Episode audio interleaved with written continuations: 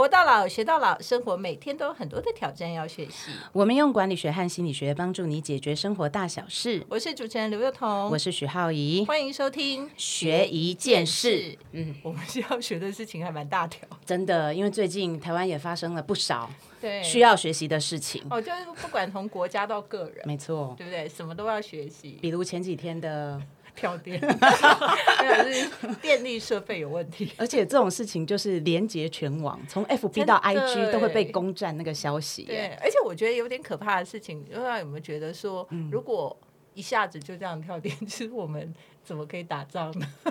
你知道我家因为刚好是住在那种国防基地旁边，所以我完全没感觉到跳电。哦，因为那个附近，不可以跳电，就不会不可以跳电。可是我就可以感觉到人民的怒气，可以拉垮很多东西的。哦，蛮可怕的。不过这个就是所谓政府的，就是出事了以后，某种程度也算是一种危机嘛，其对实还蛮大的危机。这次真的是很大危机，嗯所以我们不得不学今天这题呀、啊。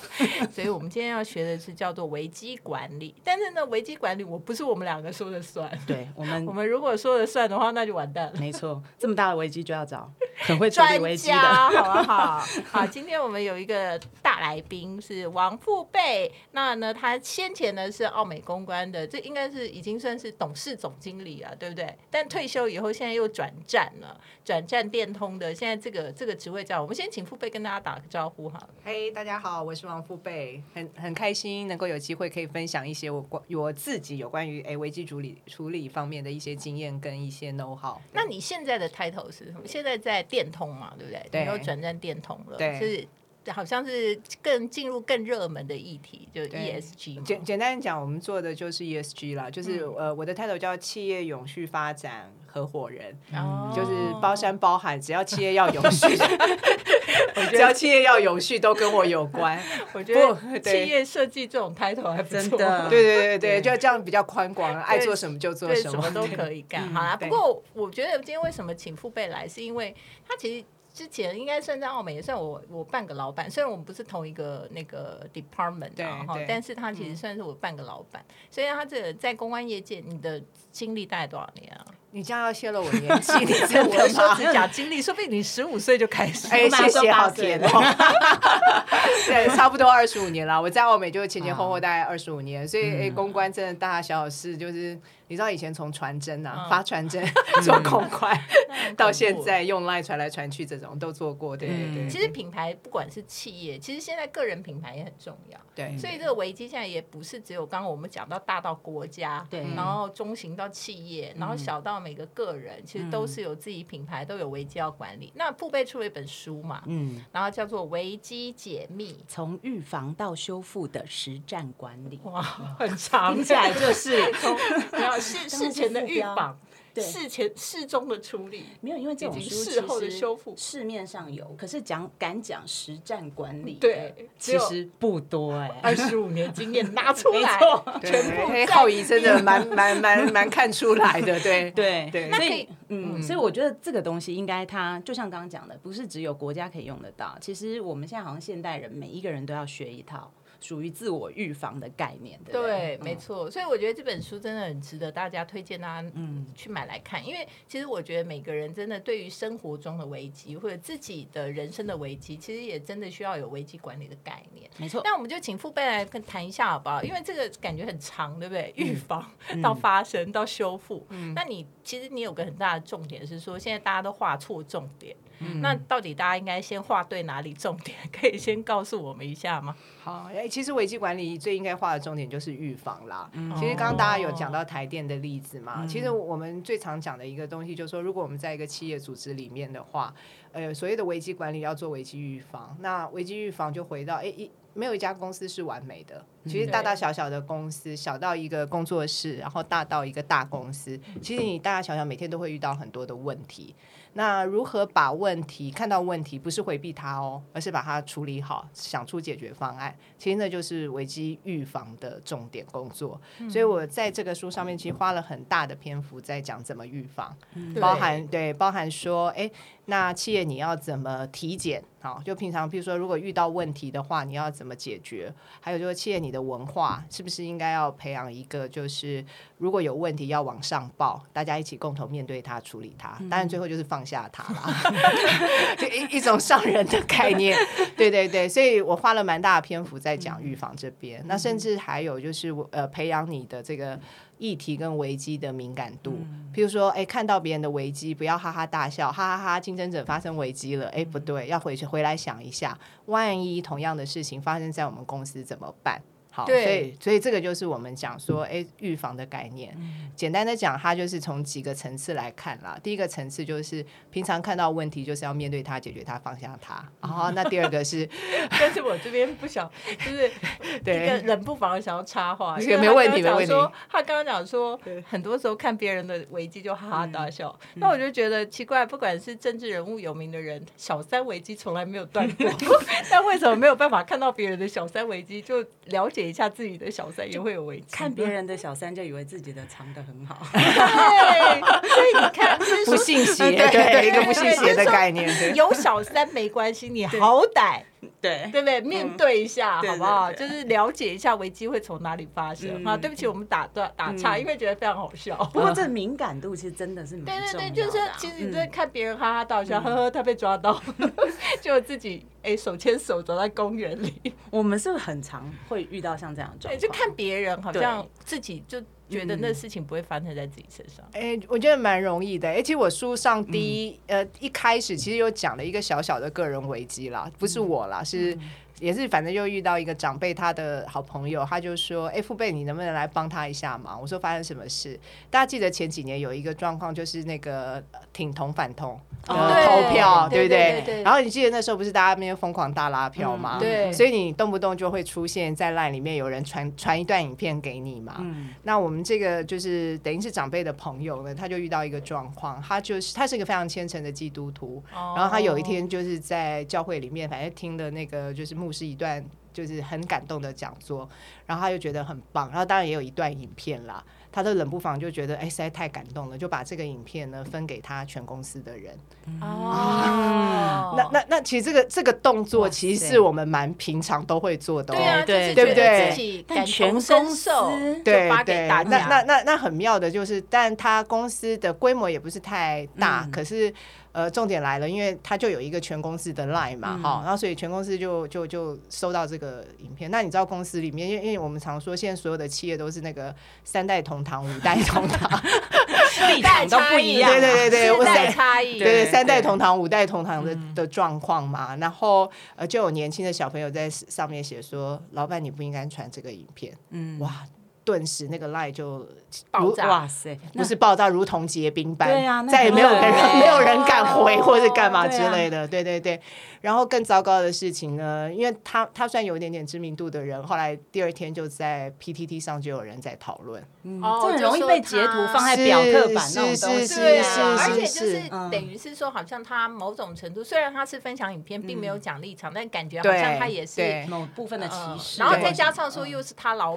他又是一个企业的负责人，对，所以我就要讲说，其实真的就是我们常常在不经意之中，或者是常常在自己那个你知道意志很脆弱的时候，就就会哎，因为不小心的一个动作，然后就招惹。那后来他。他就是反正来找我嘛，那我那时候帮他看了一下，我就研判我说，虽然这个东西已经到外面了，也有人陆续在他的企业脸书上面有留言，我说，但我的研判呢，因为这个题目现在实在太热了，你你你你你这个不容易烧起来，就不容易烧太大，因为太多不同立场的人在那段时间一直不断的就是 forward 一些新的影片，或者是一直不断的讨论，我就说你你唯一要做的事情就是。呃，就是在旁边看就好，就是先冷静下来，然后在企业里面，当然就是你，我我也建议他，你也不用特别再去讲说，哎，我不是故意的或干嘛干嘛，因为是越描越黑。对对，因为大家就是冷不防的，如果说你说你不是故意的，那大家就会问你说，那你立场到底是什么？对对对，因为因为这种东西有时候真的有点难讨论，除非我们真的大家很熟好朋友，然后我就说，哎，那你就稍微看我我我预测大概冷冷个两三天应该没什么事。啊，果然预如我预期，就也就也就没什么事，就安全的下庄了。嗯对对对，不过我觉得他身处于那个情境下，叫他什么都不做，其实害怕叫他做什么还要被困。对对对他就。会觉得很害怕，想说我是不是应该解释一下啊，嗯对不对？会会会，所以那个时候就变成那那因为我知道他很牵扯基督徒嘛，那你知道我们有的时候做危机管理有点像心理医生，对不起啊，对对对对，就请他去祷告。对对对对对，我就说，哎、那我我可不可以就是、嗯就是你你你可以祷告一下，也许上帝会给你一些什么样的力量对对对对啊对。心病还要心药医，这边有心理学家在这边了，我们不敢讲。但是不过有的时候真的我们在做这种危机处理的时候，特别是越高阶的人，你就会觉得说他没有人可以讲可以讲，然后我们在跟他对谈的时候，你就发现说哇。哦，原来他还有这个心理层的这个，不不知道是创伤还是不知道该怎么办，或者是这个这个也许心理学家可以解释一下。对，因为我突然觉得讲到这边呢，这个预防到修复，其实中间有一个，我觉得大部分的人其实很常遇到这个情境，但我们都不容易做到，就是停下来观察、哎，哦，很难很难，嗯。对对对，因为你一直会想说我要做点什么，做点什么，做点什么，因为不管是要危机嘛，对，不管是要补救还是要修复，还是要做任何的事情，对。对，所以所以像刚刚有提到说，就是去停下来观察，那像这研判的研判，你们都的怎么标准研判的？对，嗯，我我们因为就是处理过很多危机，我们其实大概因为俄门达也知道，就是比较会是在大的媒体视听环境当中，嗯，对，就是去看说，哎，现在媒体热门的舆论，当然没错，现在就是社群媒体的话题也很多，可是大的媒体，就是我们说传统媒体或者一般媒体，它还是对社群的影响是大的，因为很多社群也是分享我们说传统媒体上面的东西，所以我我我一般啦，这这真的我就常我这里面有个章节叫。诶，这个道歉的技术与艺术，好、哦其实他他也是回到，对他也是回到就是那个危机管理的技术与艺术，对。因为大家就会说，哎，那父辈你怎么判断说，哎，会不会怎么样？对，会不会烧起来啊？对对对，那那嗯。当然，他有科学依据，譬如说那个你你当然还是可以用社群的的声量啊，声量啊去分析，可是更大的一部分真的跟经验有关，因为经验就会知道说哪些题目是烧得起来的，那哪些题目呃可能可以冷处理还是怎么样。一般来说，如果都是比较个人一点的题目，没有牵扯到大众利益的题目，其实不大容易被烧起来。那可是比较容易被烧起来，当然就是比较跟大众有关。那当然，另外一个我觉得还有就是整个大的媒体环境啦，就是在那个时候我的研判就是因为这一题太多人在吵了，你你就是讯息太多，对，讯息太多就杯水车薪淹没过。其实我前几天也是被人家问到一个也是潜在的危机啦，但他已经也见报了，然后也是有人问我说：“哎，那你觉得这一题会不会怎么样？”其实已经见报也有几则负面的。我说，可是我后来看到就停止了。他说：“那他们还要不要做什么？”我说：“哎，暂时不用做什么，因为这两天稍微比较大的是台电哈，所以就还要比你一下客观环境里头有对没有比你更大的。对对，我就说，嗯，我觉得这两天应该不会做什么，不会怎么样，因为有人问，就有一个朋友也是问，然后那是礼拜五的时候，我就说，我就看了一下，我说，嗯，应该不会，因为台电这一题还会一段时间，你这一题看起来好像礼拜五就停住了，并没有新的，对，所以要要冷静先分析一下，我我觉得应该是雨情啦，我们叫做雨情，就是舆情的状况，对对对。就是等于是经验跟雨晴这两个互相交织，就可以知道突然很好奇，台电的新闻跟红红的新闻谁会烧比较久？如果如果两个在同一个时间发生，对对对同一个谁会赢啊？没有，这就要同一摆在同一个时空对里面的话对对嗯嗯，那嗯我觉得那那应该红红，对应该红红因为我跟你讲，因为我觉得八卦还是会胜于那个，就是因为台电讨论的度广比较广，就对。是你台电那种，就是它是一个意外，所以当天停电，可能大家很多人会吵，但是第二天、第三天，反正只要电来了，可能大家就又又。就变成少数人的议题，但是红红那种就是每个人都可以，参 参一脚的，对对对对，这种就比较所以像台电这种，会不会其实它的新闻其实也有一些专业门槛？然后所以某种程度就会把一些八卦性就阻挡在外面，对不对？对，因为呃，他他的八卦性比较来自政治啦，就是政治的口水战，然后就交叉，对，应该说对政治狂热关心的人，他就会继续继续，对对对。这一题比较跟他无关的话，他就很快就闪走。所以，所以我们以前常有一些企业啊，他们有的时候是他们企业，譬如说，内部的事情，但是被曝光了，然后也也是负面的。他们有的时候就会说：“哎，那这样我会不会上 PTT？会不会？”我说：“哎，不不大会，因为他们就很担忧。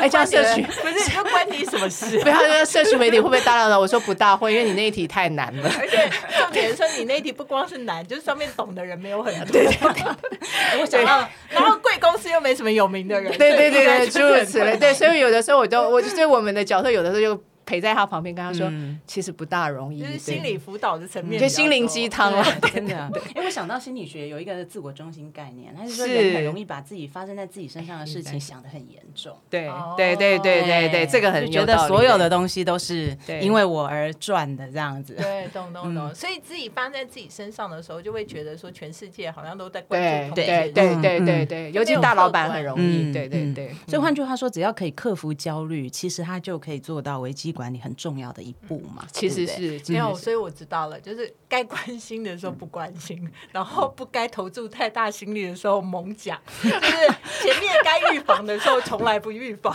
觉得事情反正不会发生在我身上，然后等到事情发生了，就每每分每秒都想要干点什么事儿，大概就是这样的。对对对对对，哇！所以公关就很像企业里面的智商师啊，老板们的智商师。哎，其实某种程度算是对，因为我们以前也有遇过，譬如说之前也。曾经遇过一个，就是因为你知道现在老板呐也也有一些年纪，所以也都会有自己的脸书、个人脸书。然后啊，对啊，你们老板就 个人脸书开了以后才知道，原来我们是这种级别里面唯一一个开脸书。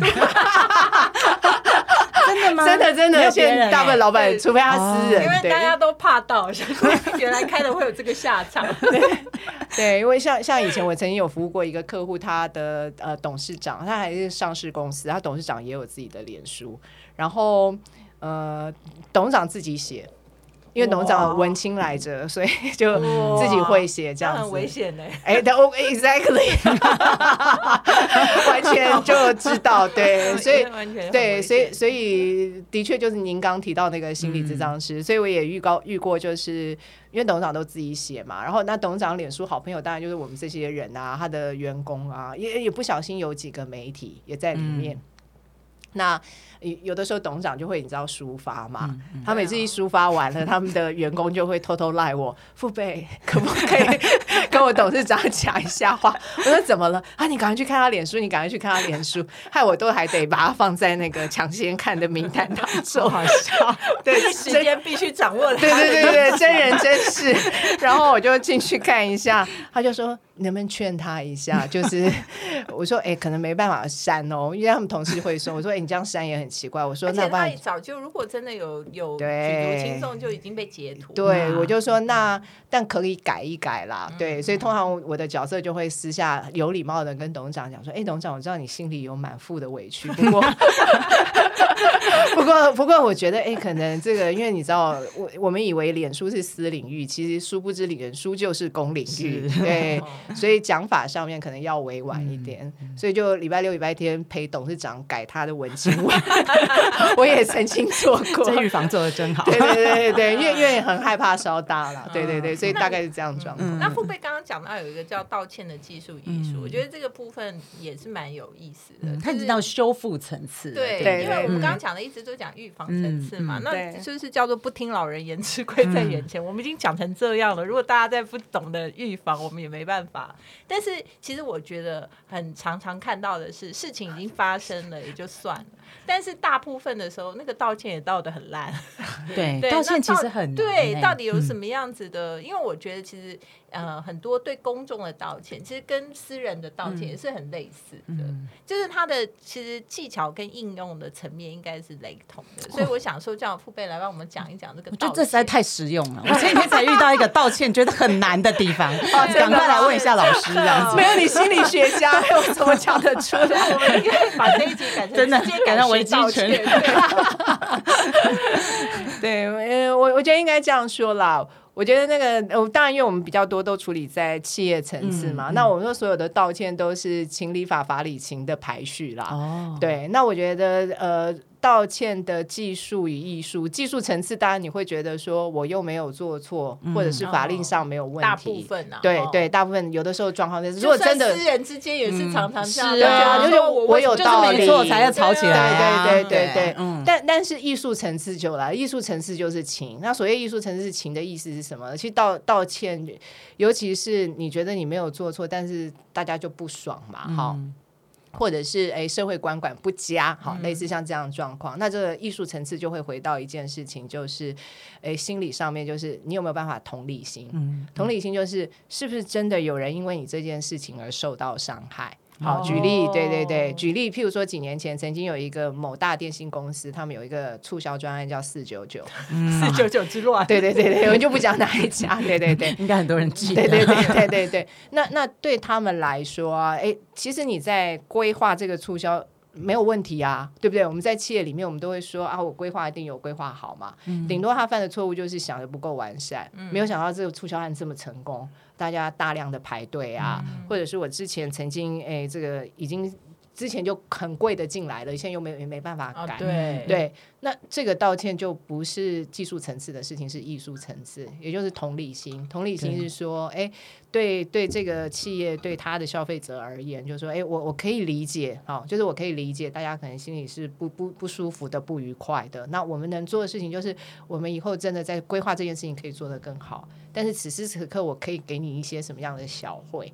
哦，就是降低他现在情绪上的松快，对对对对，那我觉得那个小慧也，我觉得有时候其实那个真的消费者他也没有要一个什么你我也要四九九四九九，因为有有的大概也知道你没办法。而且先办先享受啊，啊。你不能够这样讲嘛。对对。对，那我觉得这这个就是我们讲说道歉的技术与艺术嘛。那它的艺术层次真 真的就是回到你有没有办法用同理心的观点去思考这件事情对于受影响的人。他他他心里在想什么？他他在意的东西是什么？我觉得比较是这样吧。对对对，心理学我突然发现你们要会的东西好多哦，你才知道我难觉得怎么连这个都要是啊，他明明很难就是对啊，你还要去站在对方的立场，而不是在做心理治疗。对啊，简单来说，一个道歉就是，呃，像我们平常在咨商室里面，可能一对一修复嘛，是可是你们这样感觉比较像是说，一对多。对，一对多，然后修复对，还要帮助一个公司去修复这么多人，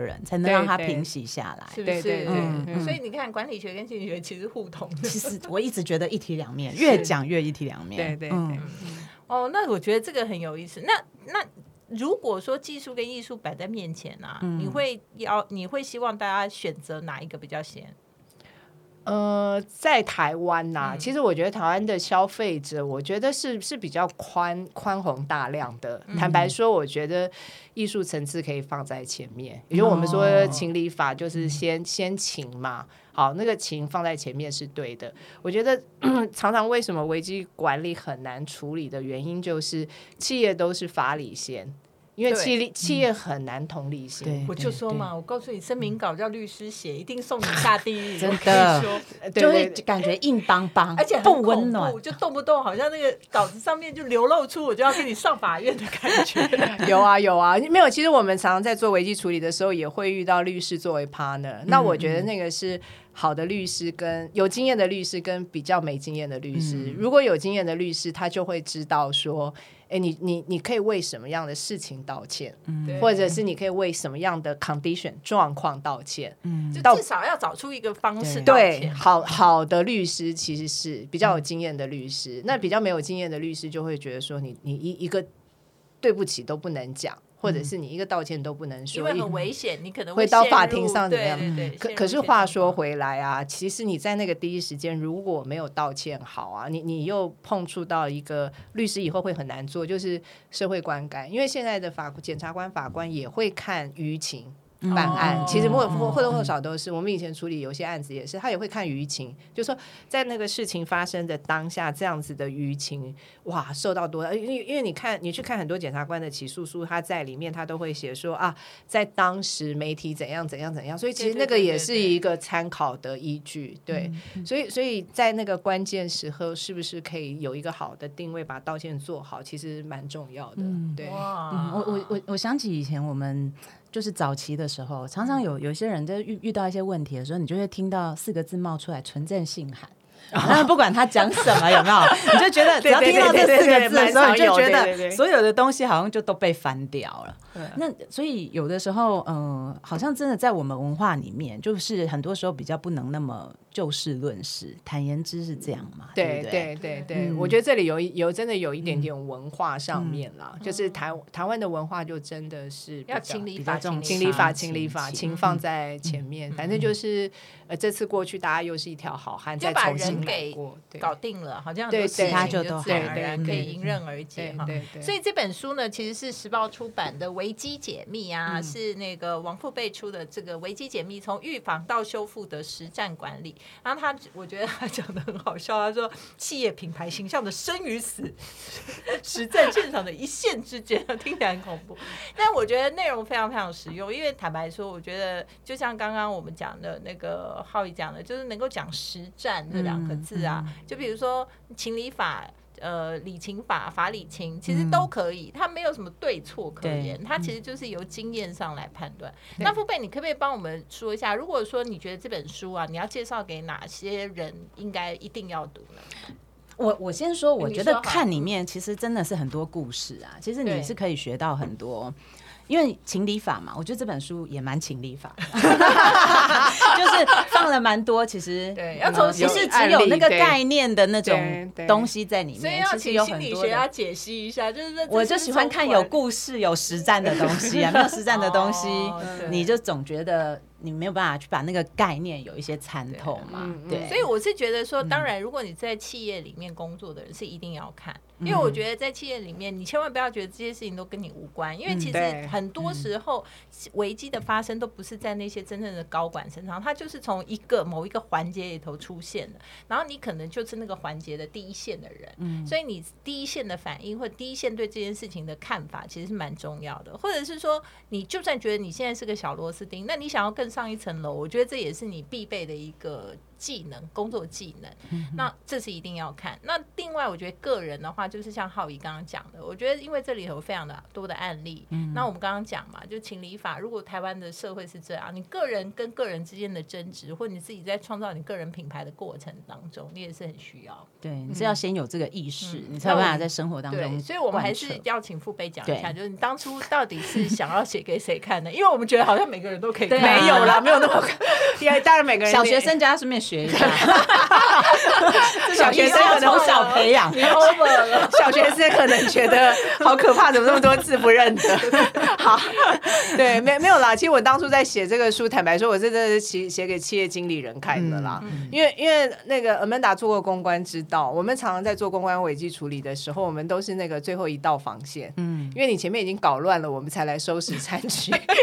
然后那那个我们在收拾残局的时候，其实已经来不及了。对，然后。然后我我其实坦白说，就是帮就就觉得说，哎，那为什么？而且那时候真的处理到后来，很多企业老板就会说啊，早知道我我当时就不要怎样。对，所以所以我就觉得说，哎，其实危机管理不应该是公关的学问，应该是企业管理的学问。所以我就觉得说，哎，我应该写一本书给企业老板看的。嗯。然后那时候 那时候跟一些朋友在聊，他们就说。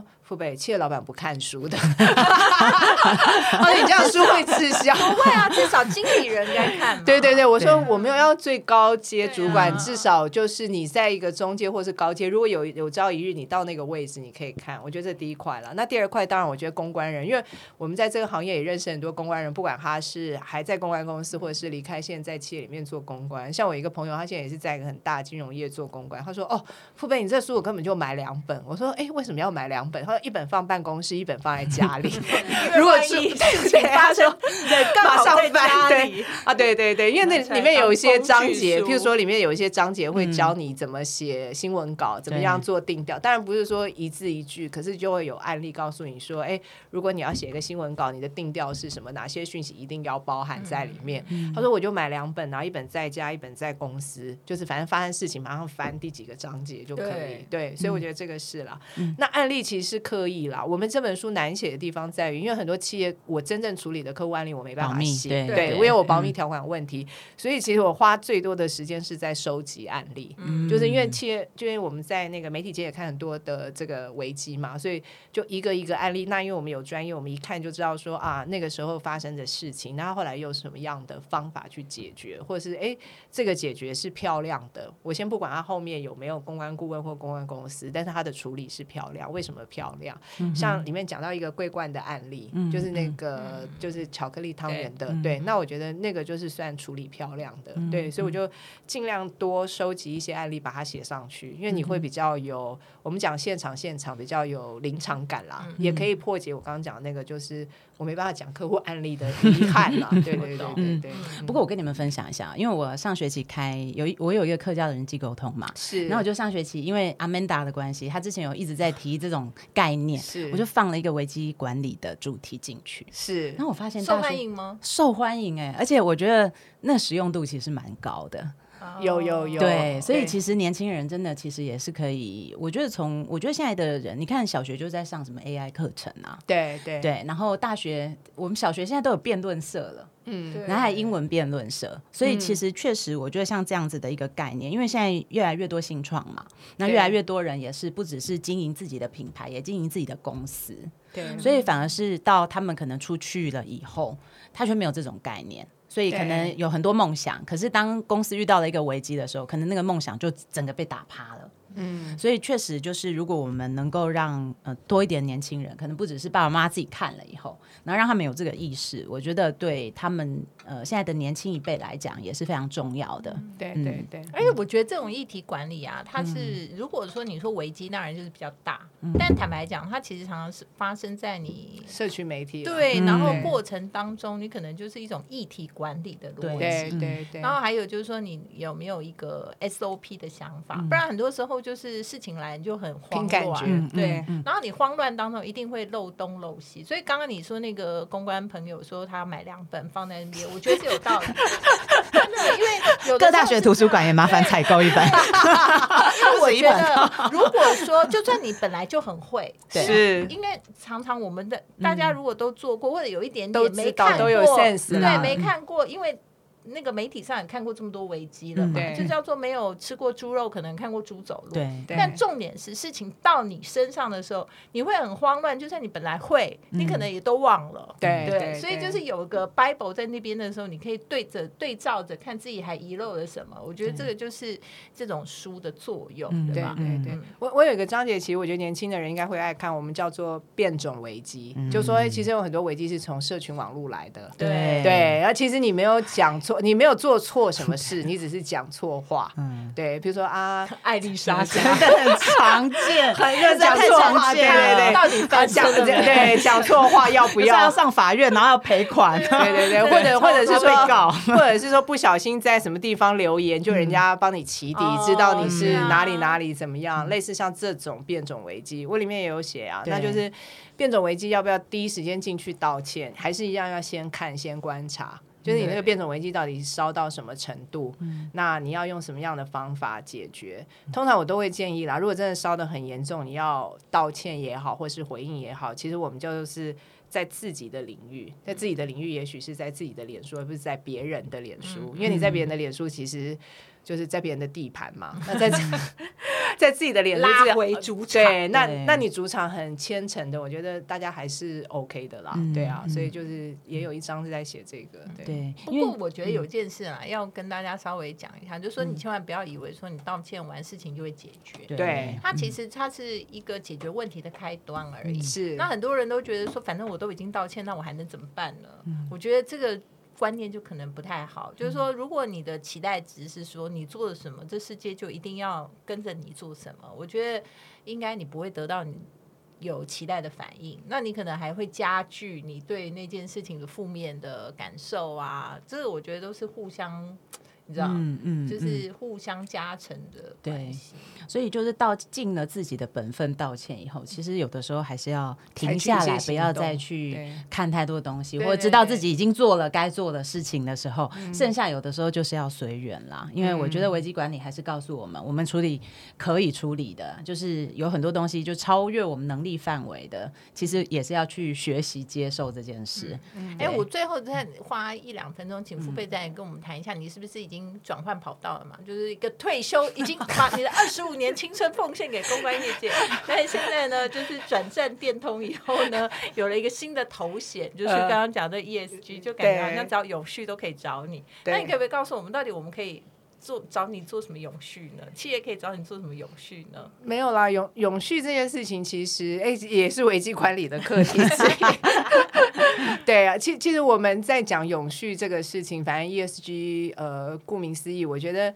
呃，应该这样讲啊，在大的浪潮之下，其实台湾的企业，哎，台湾企业坦白说做 ESG 速度算快的哦，因为我们有法律上面的规范嘛，就尽管会有规定，上市公司多少金额以上，你一定要出报告书，那报告书就相对的，你一定会有一些具体的行动。那但是我们观察到一个现象，就是说，大家报告书写很多，内容也写很多，可是如果你去问企业的负责人说，哎，请问你们公司的 ESG 策略是什么？其实有些人是答不出来的。因为还没内化啦。呃，一个是内化，一个是说。呃，因为做久了以后，你会变成日常，也也那也没有错。可是其实 ESG 不应该只是一个日常，它其实坦白说，它有可能变成一个企业的创新策略，去帮助对，其实是帮助企业在未来转型的过程当中，可以做的比较更不一样。哎，有道理哦。有啊，之前还听说有 ESG 概念的公司会比较赚钱。对对，长期长期 ETF 啊。对啊，所以到底为什么？这概念到底是什么？这个我们就要等一下。好好奇呀！这一集可能一集讲不完这么多，要录二十集嘛？对 吓坏了！等那个父辈去那个，就是真正的先留一个悬念在这，就是。才刚上任嘛，所以等一段时间以后，我们再请父辈来跟我们讨论一下这个 ESG，我觉得是蛮有趣的一个话我自己也很也很喜欢，也觉得很有趣。对对对，好，今天聊的很棒啊，因为我太喜欢那个就是危机了，所以有小三的一定要好不好？就是绝对没有。不透风的墙啊，对，然后容易讲错话的耶，要多看一下好不好？没有不漏水的地方，冲动性强的，什么通通都要注意好啊，预防胜于治疗啊。好，今天非常谢谢付贝，谢谢，谢谢，谢谢，谢谢，谢谢，谢谢。每周一晚上八点，欢迎大家在 Sound On、Spotify、KK Bus 各大 Pockets 平台收听我们的节目，也欢迎大家在 Facebook、Instagram 追踪学一件事。如果有任何想要我们谈论的议题，欢迎留言呢，我们下次见，拜拜，拜拜。